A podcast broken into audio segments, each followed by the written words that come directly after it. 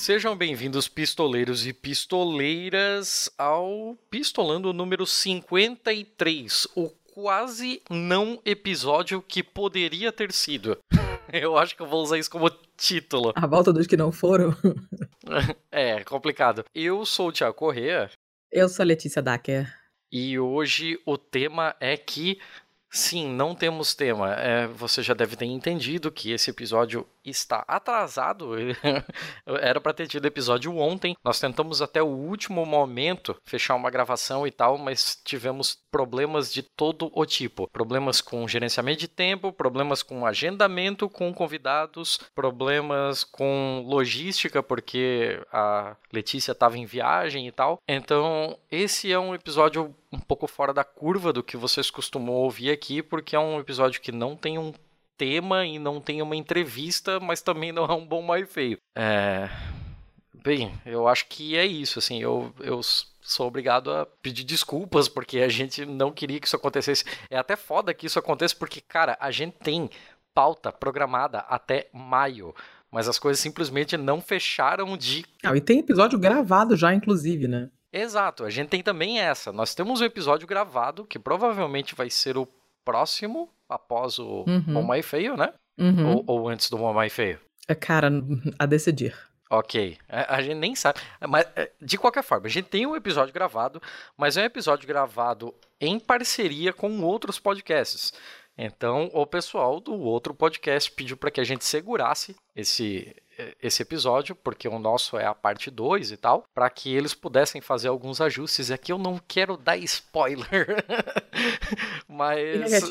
É, a tem, boca de sacola. Tem algumas novidades para aparecer ali, tá rolando algumas repaginações aí nos nossos amiguinhos. E então esse vai ser o episódio de reestreia, talvez, não sei, não sei como chamar, mas hum. então eles pediram para que a gente segurasse o que a gente já tem gravado. Infelizmente, isso quebrou a nossa programação bonito. Mas para que a gente não deixe tudo também no ar, para isso daqui não vire só uma injeção de linguiça para a gente não ficar um, duas semanas sem episódio, é, nós temos muita coisa para para debater hoje. É, coisa para para pensar e que a gente realmente precisa de ajuda de vocês, inclusive. É, começamos com o que, dona Letícia?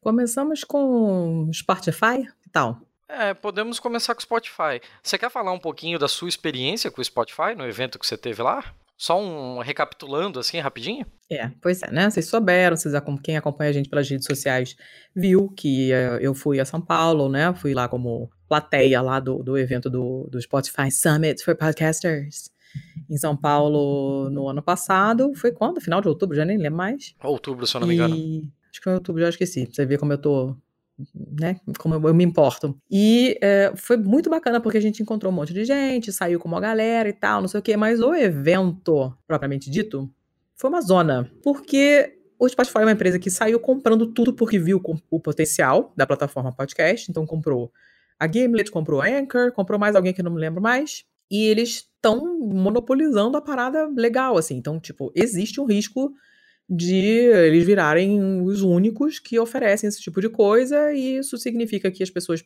talvez vão ter que pagar, ou vão ter que ouvir muita publicidade, é, ou vão endereçar o que as pessoas estão produzindo, e, enfim, não é uma coisa legal quando uma empresa controla né, um, uma fatia muito grande de, do que quer que seja. E é o que o Spotify está tentando fazer.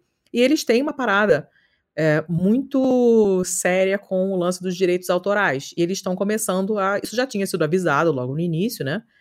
Que tudo bem, eles iam abrir para podcast e tal, não sei o quê, mas que não podia usar a música que, né, que tem direitos autorais, pipipi, papapó. Só que um, é, tinha ficado aquilo meio dito pelo não dito. Ficou, tava, todo mundo sabia que era isso, mas nada acontecia feijoada. Só que agora eles resolveram que estão começando mesmo a tirar podcasts do ar quando usam músicas é, autorais e tal, né, que não tem enfim, licença para serem usadas é, livremente, gratuitamente, sem pagar direito ao autor. E tem uma galera que está sendo removida do, do Spotify. Do Spotify. Seja, não é uma empresa bacana, né? A gente já tinha avisado a vocês antes, pedido encarecidamente que, se possível, usassem agregador em vez do Spotify, né? Até porque os agregadores são muito melhores para ouvir podcast, porque são feitos para isso, né? Enfim, tem rola esse babado aí. Aí, que, qual a pergunta que você quer fazer pro público, seu Thiago? Bem, é, eu vou passar um pouco da minha, da minha questão aqui enquanto editor, né?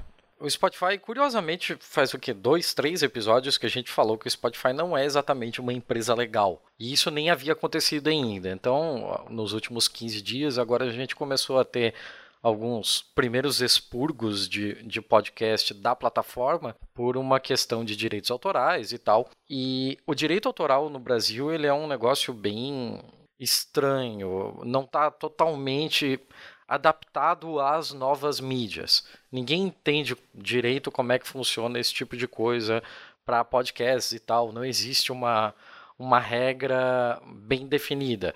O pessoal costuma utilizar as questões de fair use e tal, usa algum, alguns instrumentos jurídicos que na real são mais americanos do que daqui, por uma questão de convenção, por uma questão de conveniência e por uma própria indecisão quanto a como se portar com determinados assuntos. Uhum. Nesse primeiro momento, o que aconteceu foi com, com podcasts de música mesmo, né? Então, o pessoal que fala sobre música e aí faz algum tipo de análise e tal, e depois toca um trecho grande da música, porque é a música é parte do tema, né? A música é o que gerou, inclusive, o podcast. Não é o nosso caso.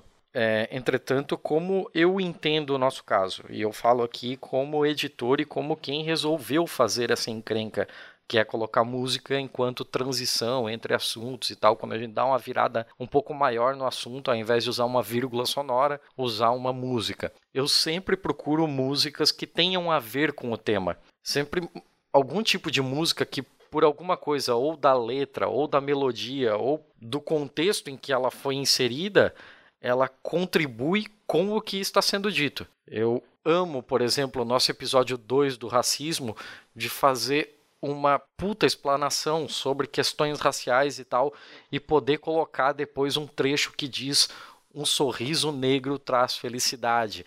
É, é, eu amo muito, assim, vários episódios em que a gente conseguiu colocar músicas. Cara, o episódio A Patridia, o nosso número 6. Como é que Foi você, punk, hein, como é que você coloca alguma coisa que fala sobre a Patridia? Eu coloquei Titãs, não sou brasileiro, não sou estrangeiro, sou de lugar nenhum.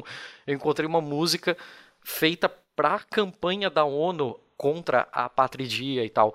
E assim, são coisas que não estão jogadas, todas elas têm uma razão de estar ali. Nós não somos um podcast de música, nós nunca nos propusemos a isso, apesar de já termos feito um episódio sobre música clássica, né? Mas a, a música é um complemento. Ela tá. É, e pra... pessoal, o pessoal gosta pra caramba. As trilhas que você escolhe são muito boas e todo mundo repara, as pessoas comentam consistentemente, assim, né, é, com bastante frequência sobre a trilha sonora, o pessoal gosta, né, agradece quando você bota uma determinada música e tal.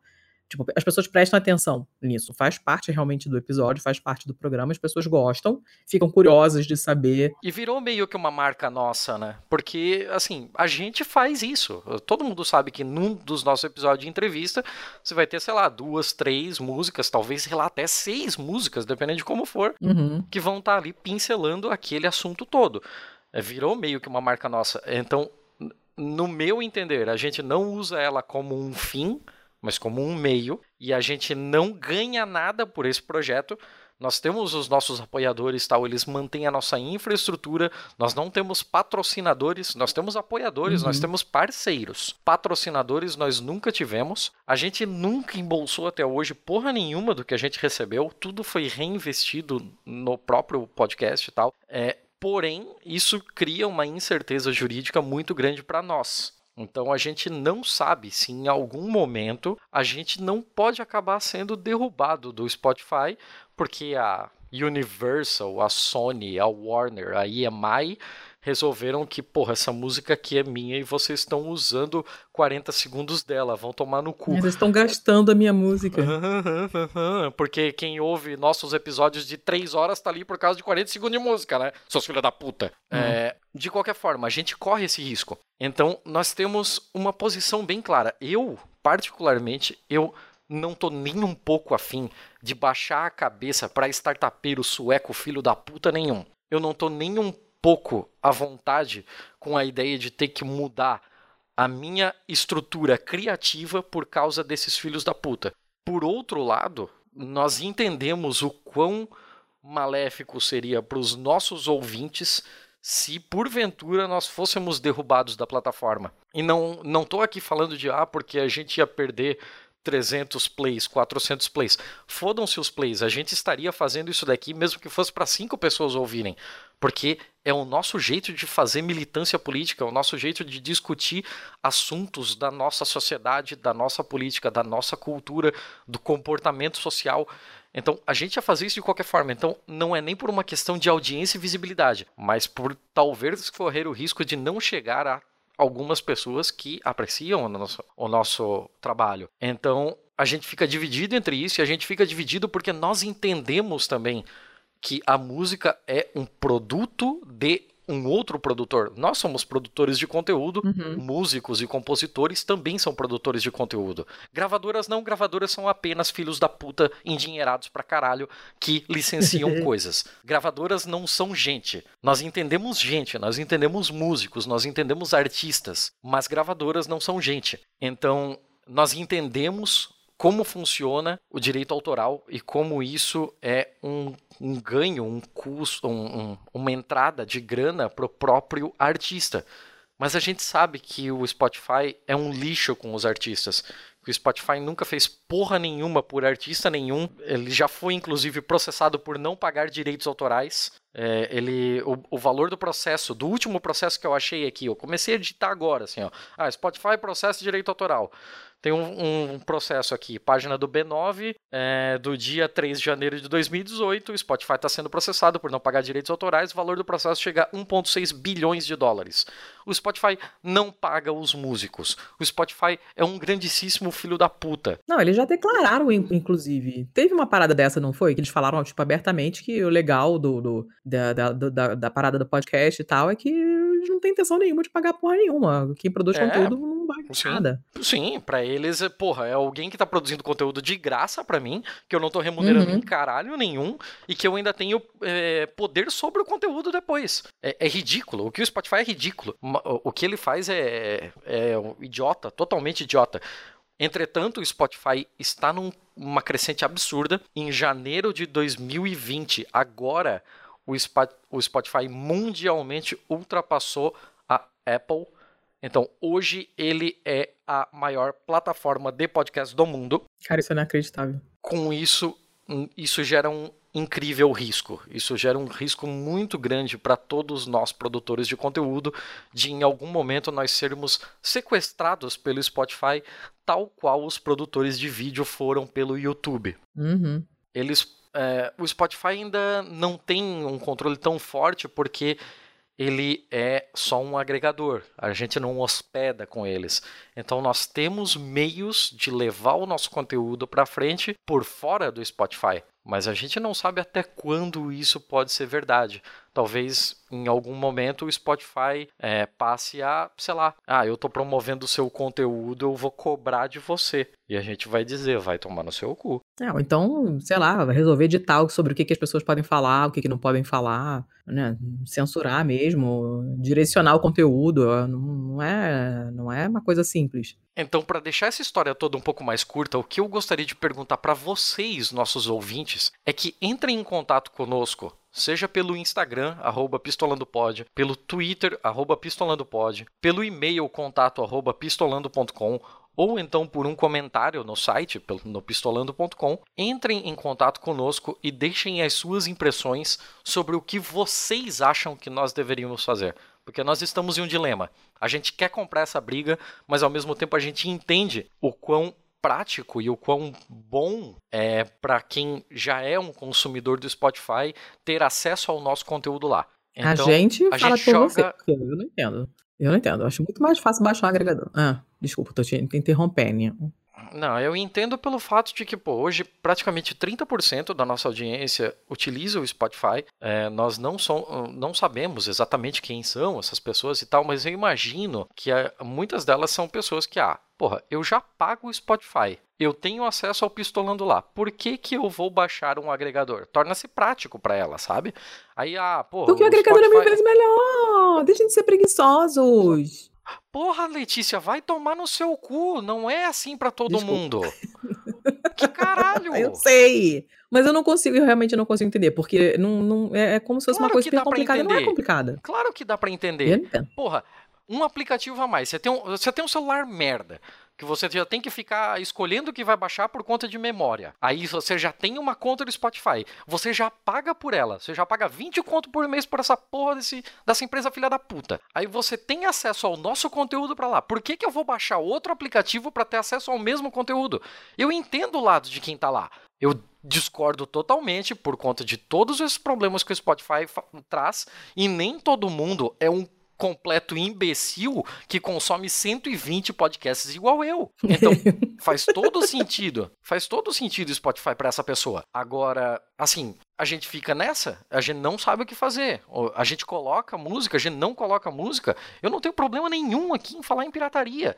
É, eu sou totalmente a favor da pirataria, uma vez que você está promovendo o músico a música, a sua obra está indo para frente, você não tá pagando uma gravadora e uma porra do Spotify, filho da puta. Agora, não sei. É, é, é, um negócio que a gente está em aberto e eu, eu gostaria de entender o lado de vocês, eu gostaria de ouvir as opiniões de vocês sobre e num futuro muito próximo a gente vê o que faz com relação às músicas. Mas, inclusive, como transição para o próximo assunto, porque a gente já vai estourar o tempo que estabelecemos para fazer essa discussão, eu vou deixar uma música aqui que essa o Spotify não pode tirar. E é a favor da pirataria.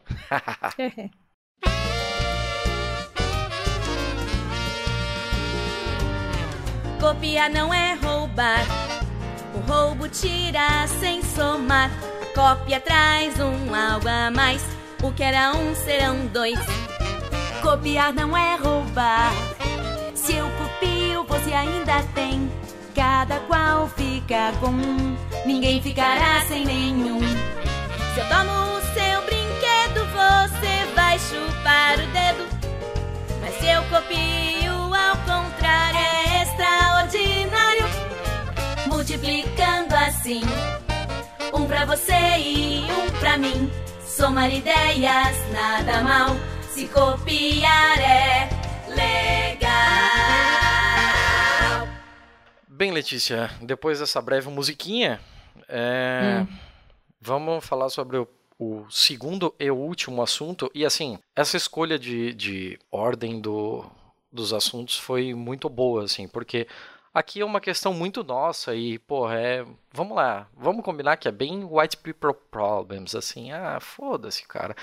Agora, o que a gente vai falar agora é bem mais pesado e até bom que ficou por último, porque se o Spotify viesse depois, pareceria até uma minimização desse problema. E, assim, eu quero que as pessoas ouçam isso e, sei lá, depois deem um pause e, fiquem um tempo refletindo sobre, assim, porque, porra, sei lá, dá, dá uma explicação aí, você. Faz a. Bom, é, vocês ouviram o nosso último episódio com o convidado, que foi o episódio sobre as tretas é, artísticas, né, com a Ari, que foi muito legal de gravar, que fez um sucessão, assim, o pessoal realmente gostou bastante do episódio, é, era leve, que era o que as pessoas estavam precisando ouvir, ela é muito legal, então o papo foi muito gostoso de gravar, é muito gostoso de ouvir, um monte de fofoca que ninguém conhecia, coisas que é, é alegram mesmo o dia da gente quando a gente escuta, porque não tem aquela aquele peso das coisas políticas horrorosas que a gente vinha comentando, como a gente falou. Só que o que, aconteceu? É, ela tinha chegado a um número considerável de seguidores no Twitter, porque essa, esses fios dela viralizaram pra caramba, compreensivelmente, porque são bem divertidos e informativos, né? Então tinha um, uma galera sempre maior retweetando e ela ganhou muitos seguidores e a coisa tomou tal visibilidade que ela foi, inclusive, entrevistada pela Rolling Stone, conforme vocês viram na nossa pauta, porque o link está lá na postagem. E a partir daí acontece aquela tipo de coisa que costuma acontecer com todo mundo que tem muita visibilidade online, que é, é, é conseguir haters, né? Tipo, meio que você ganha na vida, entre aspas, quando você começa a ser odiado, porque significa que tem um número bastante grande de pessoas que acompanham o que você faz, né? A coisa toma uma proporção diferente do que você está falando para duas mil pessoas. E é... só que tem pessoas que falam uma merda que você fala, ai, tá bom, meu filho, menos, né? Dá um bloco e acabou. E tem coisas, tem pessoas que falam coisas que realmente te machucam, uh, ou que te ameaçam, ou que, sei lá, pode chegar a outras coisas mais extremas, como doxing, coisas desse tipo. Então não é uma coisa simples. Tem gente realmente que está toda trabalhada no ódio, a gente sabe que tem uma parcela uma, de, uma certa, de pessoas com uma certa inclinação política que tem como para propósito de vida, aparentemente, encher o saco dos outros, ameaçar os outros e simplesmente ser desagradável. E uh, foi o que aconteceu com a área, que foi uh, não só é, maltratada, ofendida e tal, mas, sabe, é umas coisas super desagradáveis que fazem a pessoa ficar se sentindo realmente mal, né? Ela foi atacada por estar falando de arte sem ter nenhum tipo de formação na área, como se em algum momento ela tivesse é, dito, eu sou uma especialista em arte e eu, tudo que eu falo é verdade absoluta e vocês têm que acreditar em mim, né? E, e, e todo mundo que acompanhou o que ela disse, todo mundo que acompanhou os fios sabe que ela deixa claro que ela não trabalha com isso, não é a área dela, ela não é formada em belas artes, nada disso, história da arte, nenhuma dessas coisas mais específicas. Ela é simplesmente uma pessoa que gosta muito, lê muito sobre o assunto e quer compartilhar com as pessoas. E eu não consigo entender o que, que tem de errado nisso, porque na minha cabeça não tem, né? Principalmente uma pessoa que consegue deixar acessível para tantas pessoas de uma maneira divertida um assunto que normalmente não é acessível a, a, o alcance que ela teve não foi uma coisa é, gratuita. Lembrando que não é gratuito, é gratuito. Não foi uma coisa gratuita. Ela teve um alcance muito grande porque o que ela fala é interessante para muita gente, porque é divertido, porque é, são coisas que as pessoas normalmente não sabem, é um lado da vida das, dos, dos artistas que a gente não escuta falar, a gente fica imaginando os artistas como pessoas meio, sei lá, meio semideuses que não fazem cocô, sabe? Esse tipo de coisa. E aí você fica sabendo que o outro fedia e o outro brigava no bar e tal. Isso traz uma dimensão diferente, aproxima o assunto da gente, né? Então, de repente, uma pessoa que nunca tinha ouvido falar de nenhum daqueles pintores e achava que isso era um assunto para gente com grana, para elite, que museu é coisa de gente rica, e de repente escutou ou leu alguma coisa que ela falou, uma descrição de um quadro, uma fofoca de um pintor e fico com vontade de ir lá ver. E não, não, não, não tem como a pessoa achar que isso é negativo. Não tem. Na minha cabeça é impossível. Mas essas pessoas horrorosas, infelizmente, encontram motivos, inclusive, onde não tem. E ela foi bastante atacada por isso, falaram um monte de coisa horrível para ela, ela foi super maltratada, começaram é, é, a tentar rebaixá-la de todas as maneiras possíveis, as ofensas, como sempre, vão direto no pessoal, né? As pessoas não conseguem dizer, ah, é, esse assunto é um assunto para quem entende. É, não, é você é feia, feia, chata, boba, cabeça de melão. Né? Passam sempre para as ofensas pessoais. E dependendo do teor das ofensas pessoais, ou das ameaças veladas ou não, é, a coisa pode ficar bem complicada e, e, e mexer muito com quem está recebendo. Se vocês se colocarem no lugar dela, é, eu acredito que todos vocês ficariam bem chateados de receber coisas desse tipo. Tipo, um cala-boca porque você não sabe o que você está falando. E ela não tirou do cu as informações. São coisas que têm documentação. Ela tirou de livros que ela leu. Ela está só repassando uma informação que ela recebeu, né? Que ela achou interessante e achou que as pessoas iam gostar. E realmente gostaram, realmente foi interessante. Ela não está dizendo que a verdade dela é absoluta, nada disso, né?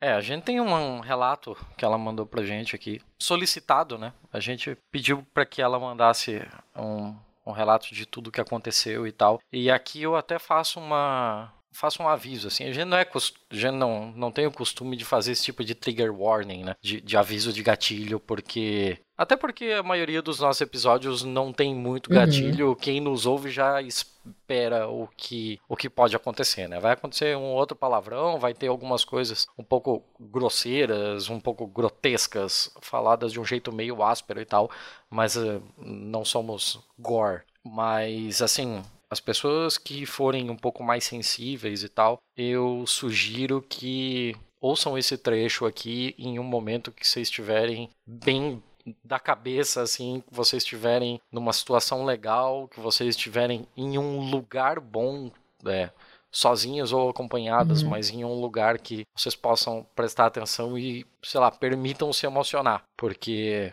eu ouvi esse, esse relato hoje de manhã e, cara, ele me quebrou. Ele me quebrou. Assim, eu pensei que, que eu ia começar a chorar no ônibus, assim. É incrível. É, e eu não tava chorando de tristeza, eu não tava chorando de pena da Ari, eu não tava chorando de compaixão, eu tava chorando de ódio. Eu, eu, eu, tava, eu tava no limite, assim, sabe? Então, eu, eu deixo esse aviso aqui para que vocês ouçam isso com cuidado e com a discrição necessária. Oi, gente. Meu nome é Ari e acho que vocês me conhecem como aquela pessoa do Twitter que fazia uns fios um pouco engraçados sobre história da arte. E bom, é, eu já tentei gravar isso várias vezes aqui nessa chance que o pessoal do Pistolando me deu de desabafar sobre uma coisa ruim que aconteceu comigo por causa desses fios no Twitter e não consegui, porque toda vez que eu começo a gravar eu acabo chorando muito ou é, a minha voz fica estranha e acabo dizendo coisas dramáticas ou é, pesadas. E infelizmente eu já peço desculpas por antecedência se isso acontecer novamente, mas é porque eu estou num momento muito difícil, muito ruim e assim, aquelas situações onde eu sempre via pessoas onde é, que tinham uma grande visibilidade na internet e aí por algum motivo elas começavam a receber ódio, sofrer bullying, sofriam um linchamento virtual. E aí elas até acabavam atentando contra a própria vida. E eu sempre via isso com muita agonia. E eu pensava, eu nunca quero que nada disso aconteça comigo. Ainda bem que eu nunca vou ser uma pessoa conhecida. E por causa desses fios no Twitter, eu acabei atraindo grande visibilidade. E hoje eu me encontro nessa posição da pessoa que está pensando em, inclusive, realmente atentar contra a própria vida, porque nesse exato momento aqui em que eu gravo isso, depois de passar um dia inteiro chorando, já, já com o olho machucado de tanto chorar, eu acho que, que é isso, não, não tem mais o que fazer em relação a mim. Mas eu queria falar sobre isso para alertar pessoas e talvez, não sei, ajudar que outros não, não, não acabem nessa situação que eu estou agora. E assim, por que que tudo isso aconteceu, né? Por que que, que chegamos a esse ponto aqui? Bom, eu fazia aqueles fios de história da arte no Twitter porque era um assunto que eu gosto de falar, a arte é uma paixão na minha vida. Eu sou artista também, da fotografia. E eu comecei a me, a me deparar com esses causos, essas coisas interessantes sobre artistas e sobre arte, à medida que eu lia livros e coisas do tipo. Eu ia colocando no Twitter, eu tenho esse jeito um pouco engraçado de falar as coisas, e colocava uns memes. Então acho que eu virei um alívio cômico na timeline do pessoal, em tempos que aparecem tantas coisas ruins no Twitter, né? Porque ali você consome as notícias primeiro, que a maioria das pessoas que utiliza outras redes sociais. Então acho que as pessoas consumiam esse meu conteúdo que era rápido, engraçadinho e bobo, e seguiam a vida delas. Dava uma risada e seguia em frente. Não é nada demais, se você for lá abrir meu profile no Twitter agora, não tem nada demais, não é nada ofensivo, são brincadeiras. É, e nada sério também, mas tudo sempre teve fontes, embora eu não seja historiador da arte. Eu não fiz, não tive a oportunidade de fazer a graduação, infelizmente, não deu para mim. O que eu consegui fazer foi uma graduação em design gráfico. Nela eu tive as bases da história da arte eu acreditava que seria possível é, fazer mestrado ou doutorado e comecei a fazer algumas linhas de pesquisa por minha conta. Eu achava na época que as ideias eram bastante interessantes, mas é, hoje eu tenho certeza que não são, que elas são ridículas e que foi ridículo eu imaginar que um dia eu, que nunca fui aluna de uma grande instituição aí, conseguiria ingressar nesse meio acadêmico, ter sucesso e levar minhas pesquisas adiante. É, hoje eu vejo a minha maturidade em pensar que seria possível fazer isso. É, eu não tenho instrução, eu não tenho uma pessoa que. Pessoas, talvez, que me ensinassem a metodologia correta de pesquisa ou, ou que pudessem me indicar formas de levar isso adiante. E eu também cheguei a pensar em fazer pós-graduação em arte curadoria, que é outra coisa que, que me interessa, mas eu também não tenho condições financeiras de arcar com esse tipo de estudo. Então, bom, é uma coisa que já era acabada para mim, talvez, mas eu ainda não conseguia aceitar. E a paixão de história da arte continuou mesmo assim, né? A gente não controla. E aí eu continuava pedindo a pessoas da área meus professores, principalmente, que me indicassem livros, pelo menos para Vou continuar lendo. Não sei. Desculpa. Sabia que isso ia acontecer, mas vamos em frente. É, eu fui é, lendo essas coisas, encontrando curiosidades, comecei a postar no meu Twitter. E assim, é, eu comecei a receber um feedback positivo gigantesco é, de pessoas que diziam que não gostavam de história da arte, que não se interessavam pelo assunto e de repente leram aqueles fios e passaram a se interessar. Elas me pediam indicação de livros, elas me diziam que estavam pensando em fazer graduação em História da Arte, elas me diziam que eu estava democratizando o acesso a, a essas informações, a esse tipo de conhecimento, e que é, o que eu estava fazendo era muito bonito. Professores iam me falar que pegavam meus fios e mostravam para os alunos dele, deles e que eles riam, e era uma forma de explicar as coisas de um jeito melhor, porque eu usava memes. E, assim, é, todo esse feedback positivo me fez é, acreditar que eu estava fazendo uma coisa muito boa. E eu senti ali que eu tinha um lugar no mundo pela primeira vez na minha vida. Porque eu sempre fui uma pessoa muito introvertida e deslocada. E eu encontrei ali, eu achei que era. Que eu estava fazendo algo bom para as pessoas. Desculpa de novo. E, bom, é, aparentemente essa coisa inofensiva começou a ofender muito algumas pessoas e principalmente pessoas que são ou se dizem ser acadêmicos de história da arte. E assim, ninguém nunca tinha me atacado diretamente, mas eu comecei a receber prints, né, de pessoas que viam outras pessoas falando mal de mim e me mandavam porque elas começaram a achar que os ataques não eram só o meu conteúdo, que eles já estavam indo para uma esfera mais pessoal. E esses ataques, assim, alguns que eu me lembro que é, são bem estranhos, é, por exemplo, uma moça que pede que as pessoas me linchem, que me cancelem virtualmente, porque eu estava fingindo que estava falando história da arte, cometendo falcatruas e que é, isso era muito errado. É, teve um rapaz que aparece também me dizendo que a Academia de História da Arte estava preocupada com o reducionismo com o qual eu estava falando sobre arte e com as consequências terríveis que isso poderia ter. Quando eu fui é, questioná-lo o porquê ele dizer isso, né, me explicar melhor essa forma de pensar, é porque se é uma coisa errada eu não quero fazê-la, ele bloqueou o Twitter. É, não, não deixou eu responder, ter a chance de responder.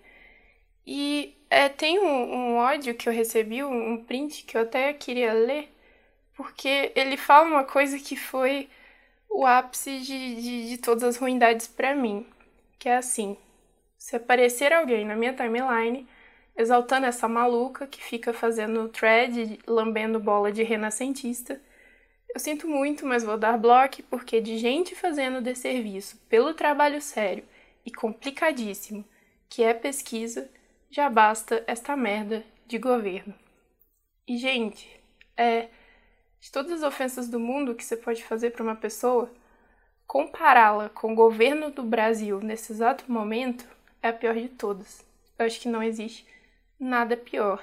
E eu, de todas as pessoas que sonhei tanto em ter essa oportunidade de fazer pesquisa, alguém me ofender dessa forma e dizer que eu estou fazendo pela pesquisa no Brasil o mesmo desserviço que o governo brasileiro, só porque eu sei lá, chamo Leonardo da Vinci de Lulu da Pomerânia da Renascença, é muito grave, não é?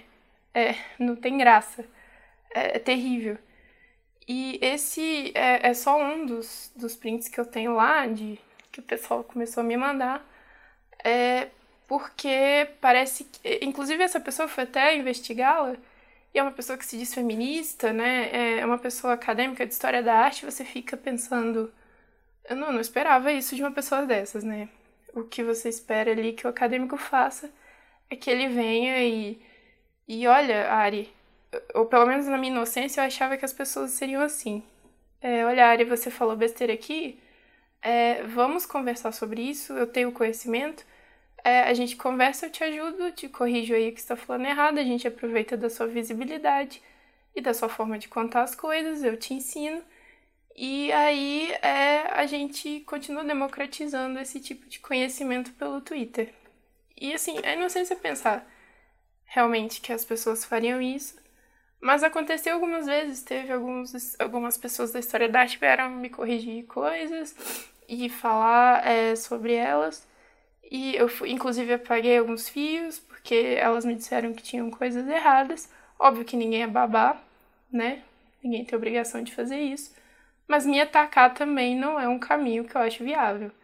É simplesmente ficar jogando ódio também não é uma coisa que eu entendo. Eu não sei por que, que eu irritei tanto essas pessoas. É, elas parecem. Assim, quando o pessoal começou a procurar a pessoa que me, me agrediu mais que todas, que eu vou falar daqui a pouco, é, parece que elas vêm todas da mesma universidade ali no sul. E aí é, eu achei isso muito estranho. Não sei se alguém pegou um fio meu e, e apresentou em sala dentro dessas, dessa universidade, mas é estranha a coincidência. Não sei se eles se juntaram para tentar me atacar, não sei o que aconteceu. Mas é uma coisa que, que me assustou também. E mais assustador que tudo foi na sexta-feira passada. É, eu sempre ignorei, é bom deixar claro que eu ignorava esse tipo de ódio, porque eu não sei lidar com essas coisas. Infelizmente, eu não posso fazer nada se a pessoa não gosta de mim. Eu espero que ela me bloqueie e me deixe em paz, como eu faço também com coisas que eu não gosto. É, e aí, é, na sexta-feira eu recebi uma DM de um profile fake e ele se dizia, ele ou ela, não sei, acadêmico de História da Arte. Ele dizia que ia me dizer coisas que todos os acadêmicos queriam me dizer, mas que ninguém nunca ia ter coragem por causa do politicamente correto. Ele ia me fazer esse favor, ou ela, essa pessoa. E aí, olha, é uma dissertação de ódio a, é, o texto que tá lá, porque não é nem um ataque assim nervoso. Você vê que a pessoa escreveu aquilo pensando muito bem em cada palavra. E a ideia central da, da, da dissertaçãozinha dela é me dizer que eu sou incapaz tanto para a história da arte, para estudar, quanto para ser artista. E primeiro ela já começa utilizando esses argumentos de que eu não tenho graduação em história da arte, então eu não tenho conhecimento base, eu não posso falar sobre esse assunto. Depois ela fala sobre é, a questão também de que não importa eu fazer mestrado ou doutorado, porque eu sempre vou ter essa falha de não ter uma graduação na área, então não posso continuar. E aí ela começa pro ataque pessoal. É, e o que foi que me assustou assim que eu li essa mensagem é que esse ataque pessoal tem é, informações pessoais minhas que eu não compartilho na internet. O meu nome verdadeiro, por exemplo, meu nome não é Ari, mas é um nome, Ari é o nome que eu escolhi para facilitar a minha transição, porque eu tenho questões de gênero, e ela sabia meu nome verdadeiro, completo. Não só isso, ela sabia várias outras informações que eu nem vou dizer aqui, mas que eram confidenciais e não, não, não sei como essa pessoa teve acesso a isso. Imediatamente assim que eu recebi essa DM, eu entrei numa crise de pânico tão grande que eu fui trancar as portas da minha casa. E era de noite e eu fiquei em pânico. Eu tava sozinha em casa, tranquei tudo entrei em absoluto estado de pânico, porque é esse tipo de paranoia que, que acontece. Você recebe uma mensagem de ódio de uma pessoa que está te investigando e sabe coisas suas que você não imaginava que ela saberia, aí a, a coisa já começa a ficar um pouco séria. Você começa a ficar com medo de certas agressões físicas. E aí é, o que aconteceu foi que, para baixo do texto, ela vai falando sobre é, o fato de eu ter daltonismo eu tenho daltonismo, realmente, o tipo mais raro.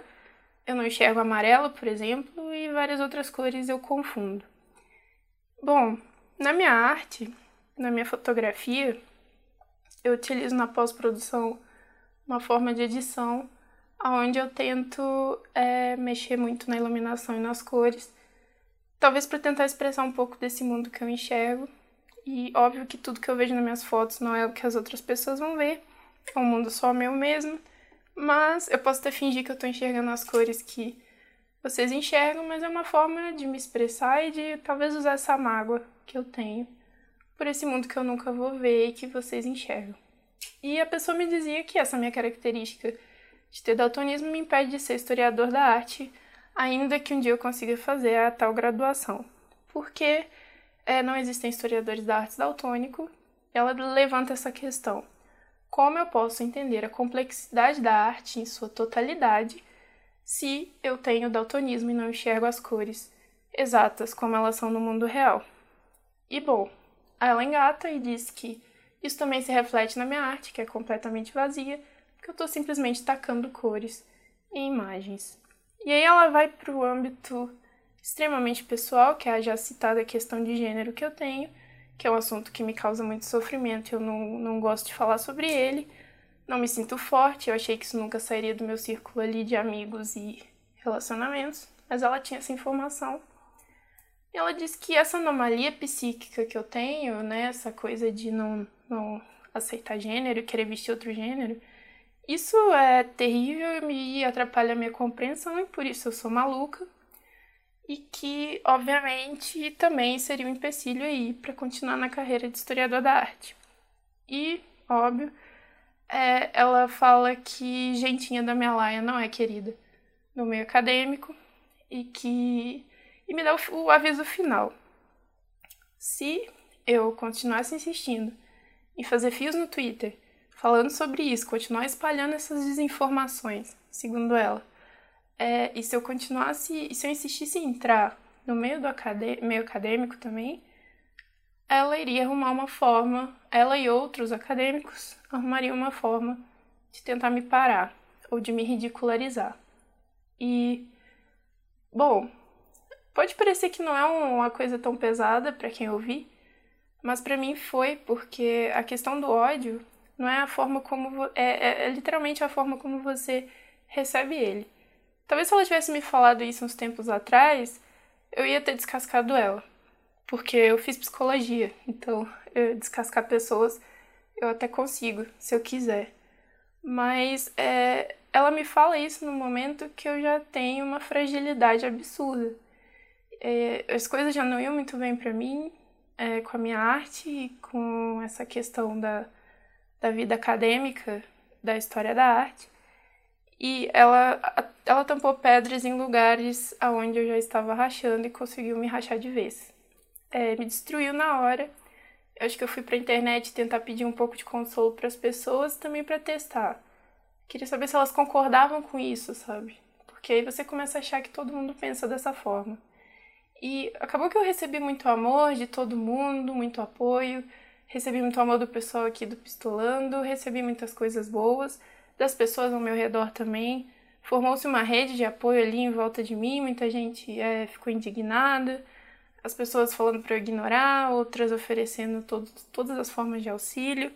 E foi maravilhoso, foi muito bom saber que existem pessoas boas apesar de todas as pessoas ruins. Foi bom sentir esse amor. E por alguns dias eu até senti um certo fortalecimento lendo todas essas mensagens, mas como eu disse, o ódio venceu porque ele me atingiu em pontos onde as coisas já estavam quebrando. E hoje, um pouco antes de gravar isso aqui, eu recebo novamente outro ódio de um perfil novamente fake, tentando de novo me atacar. Agora com outros argumentos que já nem vale a pena mais falar. Mas é tudo é esse problema gigantesco, essa minha falha incorrigível de nunca ter feito, tido a oportunidade de fazer a bendita graduação em História da Arte. E bom, eu nem quero entrar no, no, na discussão sobre isso, qual é a importância ou não, e porque eu conheço profissionais da área que não têm essa graduação também, eles só se é, especializaram na pós, dentro do, do âmbito que eles queriam na arte. E até então para mim isso não era um problema, mas hoje em dia eu vejo que é um problema e essa falta que eu tenho realmente eu não vou ter oportunidade de consertá-la. E é, eu quero abandonar minha arte agora, eu já a abandonei, eu acho. Eu fiz um, um último post lá no meu Instagram. Acho que ficou meio carta suicida, ficou meio carta motivacional para os artistas. Eu espero que tenha saído do jeito motivacional e que ninguém perceba o real intento. Mas é, o que o que pega é que eu também é, eu ia dizer que eu não quero mais estudar história da arte, mas isso é mentira. Eu vou morrer querendo isso. E eu não fiquei magoada com com a arte, mas agora eu olho para todas essas coisas, principalmente para o Renascimento, porque aqui onde eu tô gravando é o meu é o escritóriozinho do meu apartamento e tem muita coisa renascentista em volta de mim, e eu olho para isso com uma certa raiva, que agora já não é mais só as cores que, que me excluem do mundo. Parece também que esse mundo de repente ficou inacessível para mim, sabe? Agora eu já não enxergo ele mais como uma coisa para mim, parece muito distante e muito triste, é, porque a arte sempre me salvou e agora eu sinto que ela virou as costas para mim. E esse é meu momento difícil. É, e o que eu queria falar com tudo isso, com esse drama todo, é deixar um aviso, assim, é, para as pessoas que, que praticam ódio. É que quando você. Eu, às vezes, até quem nunca é de fazer isso, mas toda vez que você pensa, você vê uma coisa que te irrita, você quer mandar aquele ódio para aquela pessoa, você quer falar, você quer se expressar porque aquilo te fez raiva por algum motivo que a gente nunca sabe, né, o efeito que as coisas têm nos outros. Cara, pensa mil vezes antes de falar alguma coisa. Pensa muito. Pensa que tem um ser humano ali. Embora vocês sejam de mundos diferentes, às vezes não se concordem em nada ali, não tem necessidade de fazer isso. Sei lá, você quer viver com isso, com essa certeza de que você destruiu alguém, sabe? As pessoas que me, me jogaram ódio, eu, eu, eu não sei. Será que elas estão felizes? Será que elas vão ficar felizes? É, sabendo todas as coisas ruins que vão acontecer comigo? Será que, que é isso que elas queriam, no final das contas, me, me aniquilar? Então, assim, elas conseguiram, parabéns. É, e, assim, qual é a graça nisso? É, como que um ser humano consegue viver com, com isso? Eu não conseguiria. Mas tomem cuidado com as coisas que vocês dizem é, e também tomem cuidado com o tipo de informação que vocês deixam pela internet, que a gente nunca sabe o dia que você vai irritar no Twitter lá ficar conhecido no Twitter por causa de uma besteirinha que você falar. E aí, de repente, as pessoas vão começar a te odiar por nada, te mandar ódio, te investigar, pegar suas informações e sabe-se lá o que elas podem fazer com você. E é isso que eu queria dizer.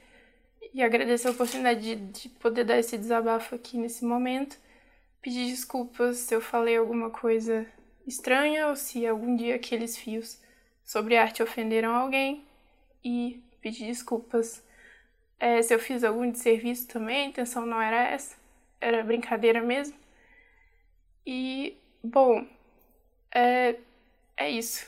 É, não tem um meme para dizer agora, como eu costumava fazer lá nos meus fios. Eu espero pelo menos que vocês tenham se divertido com eles. Obrigado, gente. Pois é, então é, primeiro, a gente queria agradecer a Ari pela confiança de, de, de mandar esse relato pra gente. Eu achei que ela não ia querer falar sobre isso. Ela disse que teve bastante dificuldade, que os dias dela têm sido bem difíceis, e eu acho que é totalmente compreensível, né? Dificilmente algum de nós passando pela mesma coisa não estaria pensando nesses termos também.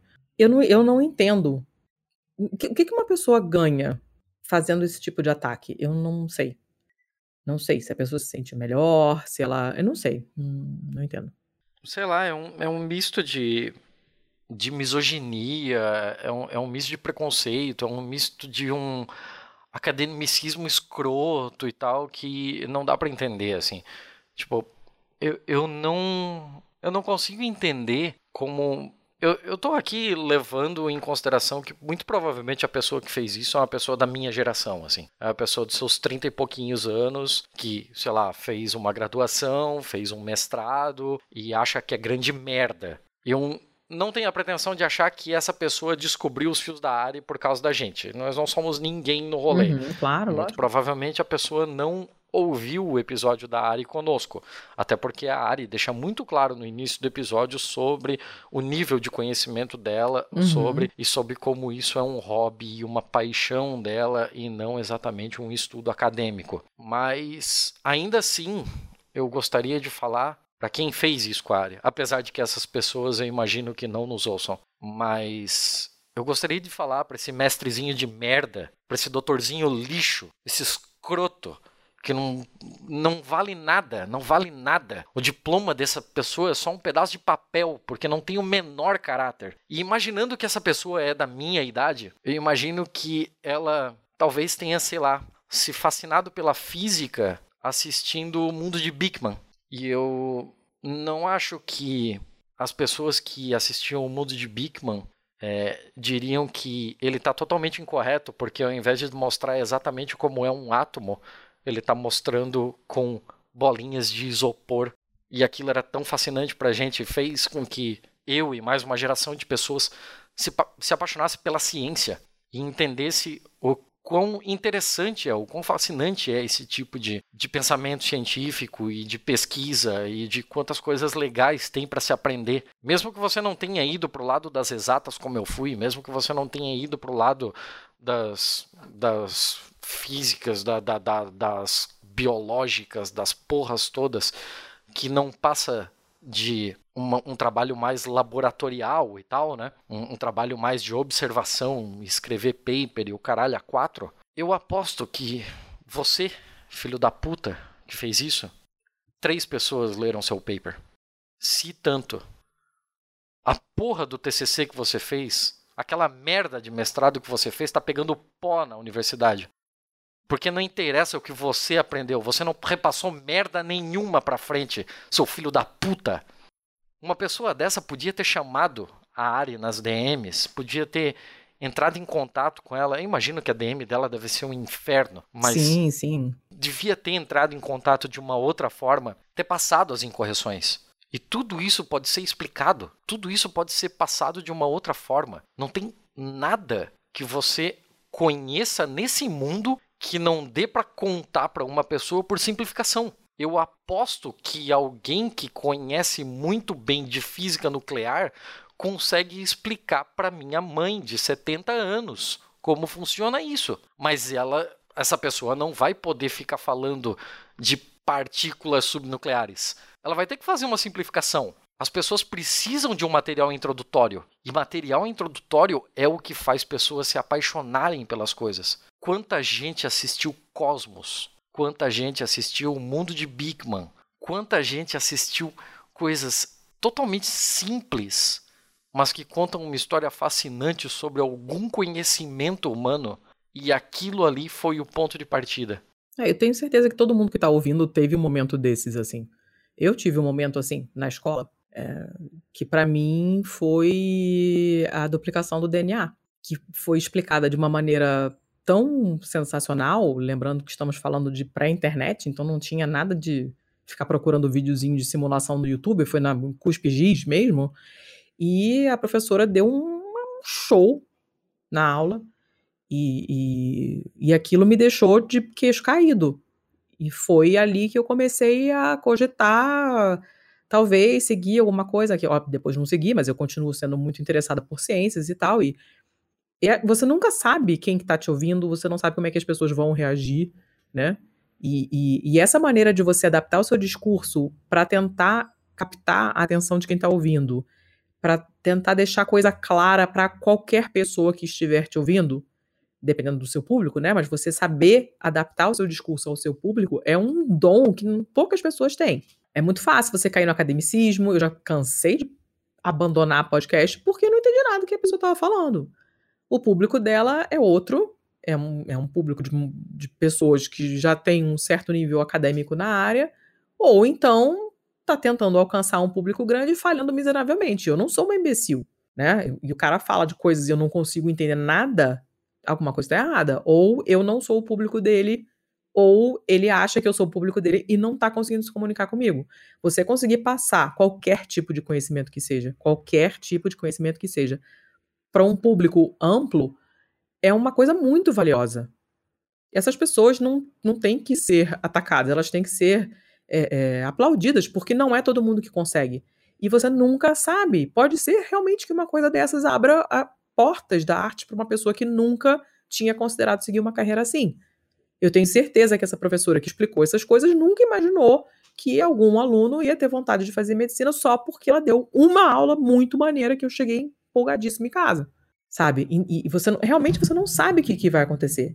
Não tem como você saber, não tem como você prever, né? E quanto mais o seu discurso é, é agradável e compreensível e, e acessível para quem está te lendo ou te ouvindo, o que quer que seja, maiores são as chances de, de, de, essas, de você ter pessoas nesse público que vão talvez não necessariamente trabalhar com isso ou estudar isso, mas vão de repente ter vontade de ir ao museu, de repente a pessoa vai uma vez no museu e acha bacana, não é o bicho de sete cabeças que ela estava achando que era, ela vai outra vez, e isso muda a sua, o seu modo de ver o mundo, né? Você começa a reconhecer os nomes quando você escuta, você, né? Você não perde tanta referência, você não perde a piada, você sabe do que tá falando quando do que estão falando quando você ouve. Isso é uma ampliação de horizontes, querendo ou não. Eu não necessariamente preciso é, seguir nenhum tipo de carreira nessa, nessa área para entender que isso enriquece a minha vida. Quando eu entro num lugar, vejo uma, uma obra de arte e eu sei alguma coisa daquele autor, a ponto de que ela lá me interessar, por que, que foi pintado, desenhado daquela maneira, o que estava acontecendo no mundo que explica aquilo, é, por que, que o Van Gogh pintava, né, cortou a própria orelha. A gente, essas coisas elas enriquecem a nossa compreensão do que a gente está vendo as pessoas que conseguem passar esse tipo de informação para qualquer público, e é o que a Ari estava fazendo, porque os fios dela são super acessíveis, qualquer pessoa é capaz de ler aquilo e rir, mesmo que ela nunca tenha ouvido falar de nenhum daqueles pintores, né? Ela vai ver a descrição e vai ver a foto que a Ari colocou no fio e vai prestar atenção, pô, é verdade, tá vendo essas cores aqui, pô, taranã, taranã. É uma ampliação de horizonte. Não, sem contar então, que. Sem, desculpa te cortar. Não, pode falar, já acabei. Mas sem contar que a pessoa que criticou ela pelo, pelo, pela forma como ela está fazendo esse tipo de explicação da arte, ela não entendeu a arte per se. Porque esse tipo de arte do período renascentista em que a Ari estava falando para nós, ela foi feita exatamente para explicar passagens, seja mitológicas, sejam bíblicas, seja do caralho a quatro, pra gente que não sabia ler, filha da puta. Porra! O bagulho foi feito para iletrados, foi feito para servir como uma alusão a, um, a uma história mítica. E agora você quer transformar essa porra aqui em um negócio só para acadêmico, seu filho de um corno? Porra, seu arrombado, você não entendeu merda nenhuma. Sem, sem contar a, a toda a questão é, com relação à divulgação é, artística barra científica da área, é, que esse eu acho que é um ponto que a gente já está falando, as pessoas questionaram coisas muito baixas. As pessoas questionaram gênero. As pessoas questionaram a produção artística dela. As pessoas uhum. questionaram quem ela é. Isso é completamente inadmissível completamente inadmissível. Isso é uma tática, é uma tática muito comum, né? Eu só fiz a graduação. Eu não fiz mais merda nenhuma. Eu não tenho um mestrado de porra nenhuma. Eu jamais sequer cogitei a possibilidade de um doutorado. Eu não sou ninguém no mundo acadêmico. Ninguém. Entretanto, quem está me ouvindo isso, ouve o meu podcast. Isso me torna o quê? Isso faz com que as pessoas que têm mestrado e que têm doutorado que me ouvem são menores? São piores do que eu? Me poupe, velho. Que a coisa mais baixa que eu ouvi é, em, em, no, nos últimos tempos foi isso, assim, ó. Você, é, a, você pegar e, e ser tão cretino em um nível tão pessoal com, com uma pessoa que está fazendo o trampo dela. Não é um trampo exatamente, é um hobby, mas está fazendo o que dá prazer a ela. É, é, incrível como coisas que dão prazer incomodam tanto. Nossa, muito, muito, muito, muito, muito. Eu não, eu não, eu não, na boa, eu não entendo, porque eu não entendo o que, que essa pessoa ganha ofendendo ela assim dessa maneira. Eu não entendo é, o que, que muda para ela. O fio tá lá ou não tá lá. Não, não, realmente é, tá bem além da minha compreensão, assim sabe? Além de da explicação de uma escrotidão nata, né? Uma coisa interna que a pessoa não consegue evitar, gratuita, mas fora isso eu não vejo nenhuma explicação, não consigo entender. Realmente tem um ódio a tudo que é, é bonito, legal, divertido, prazeroso, tem esse, né, o pessoal fala o gozo contra o bozo e é, é bem por aí mesmo, porque tudo que eles não querem é que a gente se divirta não querem que ninguém aprenda nada, querem que todo mundo fique burro, querem que toda a informação seja inacessível, a gente já sabe, né? Tem uma pobrofobia é, muito séria, muito grave, e, e, o objetivo é manter todo mundo no escuro, manter todo mundo infeliz, né? Só de cabeça baixa, ralando e aceitando o que quer que seja, e, e, não sei, que, não sei, não sei nem o que dizer. É o tipo de coisa que desmonta a gente mesmo, porque pra quê, cara? Pra quê? O que, que essa porra dessa pessoa ganhou com isso? Não, não, não entendo. Não, não, não, não ganhou nada.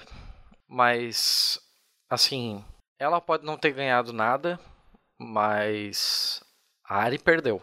A Ari perdeu em perdeu em autoconfiança, perdeu em, em identidade, a Ari perdeu em em muita perdeu coisa em assim saúde que e... perdeu em saúde, perdeu em psicológico, perdeu em coisa pra caralho.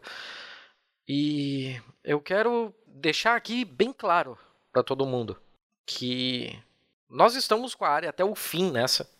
Eu já me prontifiquei, eu já, eu já me coloquei à disposição da área para que se ela quiser transformar esses, esses fios dela em podcasts, é só ela fazer, eu edito, a gente dá um jeito de publicar. Tem ferramentas que você pode publicar e simplesmente não liberar para comentários e foda-se os filhos da puta que não querem nada com isso. E também me prontifiquei algumas outras coisas, porque o que fizeram com ela é doxing. E doxing é uma parada completamente imoral, ilegal. E se eu descobrir quem foi, vocês estão muito fodidos. Muito fodidos.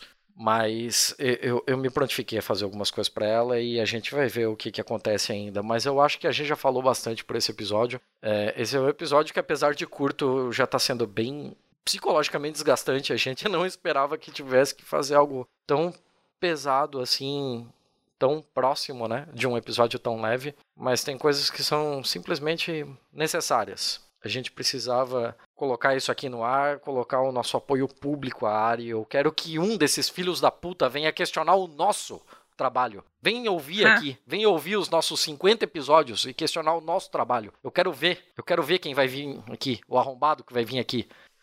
E, cara, sei lá, eu acho que era isso que a gente tinha pra hoje. É, eu queria pedir pra vocês, em geral, assim, eu já falei isso aqui algumas vezes e, e vou falar de novo. A gente. Uma maneira da gente combater esse tipo de coisa de maneira indireta é fazer exatamente o contrário. É a gente elogiar as pessoas que fazem coisas que a gente admira, elogiar pessoas que têm atitudes que a gente admira. Um elogio sincero, não uma coisa gratuita, né? Eu já, quem me segue no Twitter também sabe que essa hiperbiscoitazação gratuita me irrita profundamente. Mas falem para as pessoas, sabe? Pô, você ouviu um episódio maneiro? Manda uma mensagem dizendo que você gostou do episódio, sabe? É uma pessoa, sei lá, te deu um presente que você gostou. Agradece de uma maneira sentida, gentil, é, sincera, sabe? Ah, poxa, ouviu uma música que fez você lembrar de fulano de tal. Manda uma mensagem. Poxa, lembra daquela vez que a gente ouviu. nananana. É uma maneira de você se conectar com as pessoas pelo lado positivo, em vez de a gente ficar só reclamando e, e- e se irritando e xingando os outros o tempo inteiro. Assim como essa pessoa horrorosa fez essas ofensas todas gratuitamente, né? Porque ela claramente não ganha nada com isso, é, eu sugiro fazer o contrário. A gente lembrar de perder um pouquinho de tempo falando coisas legais das pessoas, sabe? Fazendo um elogio sincero mesmo, porque é, a gente sente falta disso. A gente tá tão acostumado a só reclamar. O que a gente escuta de ruim, de negativo, é, tem, dá muito mais ibope, né? A gente vê pela mídia, obviamente, é, mostra muito mais coisas ruins do que coisas boas. E a gente podia fazer o contrário, né? Pô, gosto de você pra caramba, gosto do que você faz, é, adoro, sei lá, o seu perfume, seu sapato é lindo, e nossa, você tem um gosto ótimo pra fotografia, ou, cara, qualquer coisa. Você canta bem pra caramba. Perca um tempinho pra gente pra comentar essas coisas com as pessoas que vocês realmente admiram, porque tá faltando gentileza no mundo mesmo. Tem muita gente escrota e não tem muito o que a gente fazer, né? Porque a gente tá aqui fazendo esse episódio que não vai resolver nada. Ela já tá se sentindo uma merda por causa dessa pessoa horrível.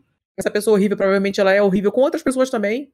Então a gente não, não tem como resolver, mas a gente tem como dar um. botar o peso pro outro lado da balança, assim. Ah, é? Né? Pra deixar na balança geral, assim, do universo. E tô sendo parecendo esotérica, mas quem me conhece sabe que eu não sou, mas, né? Metaforicamente, tentar jogar um pouquinho de coisas legais para ver se, se. Às vezes levanta um astral mesmo, às vezes é um, um, comentário bobo que você faz positivo e a pessoa fica, caramba, ganhei meu dia, sabe? Você às vezes nem esperava e de repente a pessoa tá passando por um, uma situação de merda e ela se sente melhor por causa daquilo. A gente não tem como saber. Então, peço a vocês, se ouvirem alguma coisa bacana, eh, se lerem alguma coisa bacana, gostaram de alguma coisa em particular que ela escreveu, que vocês riram pra caramba e acharam sensacional, dê um retweet com um comentário bacana. Obrigada pelo que você faz, sabe? Pô, mostrei pra fulano de tal, riu pra caramba, fui até procurar o pintor não sei o que das contas. Falem com as pessoas coisas boas. Foi bem tratado no restaurante, chama o gerente, cara, esse garçom ele é muito bom. O serviço foi ótimo hoje, foi muito legal. Vai numa loja, a mulher, pô, te informou uma caralhada de coisas, chama alguém, manda um comentário no site, sabe? Hum, vamos tentar ser menos escroto, né? Não, eu não posso sair socando escroto na rua, que é o que eu teria vontade de fazer. Eu posso é ser anti-escrota. É, eu acho que eu acho que essa é uma boa nota para deixar pro final, assim. Vão lá nos perfis da Ari, no Instagram, no Twitter, arroba Arinoert, e encham ela de carinho e eu, eu, sei lá, eu não tenho nem clima para continuar mais. Eu acho que a gente pode fechar. Por... Beleza, então vamos nessa, que é bom a beça. Vambora e, e sejam legais com as pessoas, tá? Não sejam cuzões, já dizia Aristóteles. Perfeito.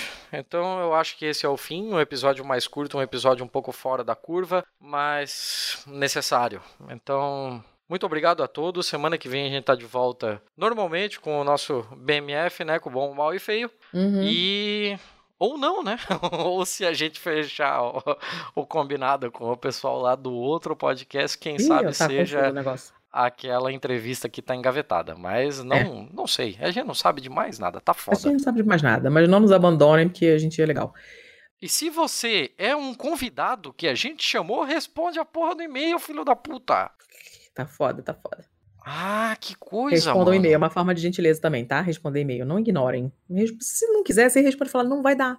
Mas não Cara, deixa pra sim ou pra não? Pra sim ou pra não? É, Se você responde, trabalha no tá? RH, isso deveria ser obrigação. Se você é. trabalha no RH, você faz entrevista com uma pessoa e você não dá nenhuma resposta para dizer que infelizmente ela não foi contratada, você é uma babaca. Uhum. Isso aí. Mas tá, eu tô começando a ficar puto de novo. Vamos fechar tá, esse negócio. Vai, tchau. Não, tchau. Beijo.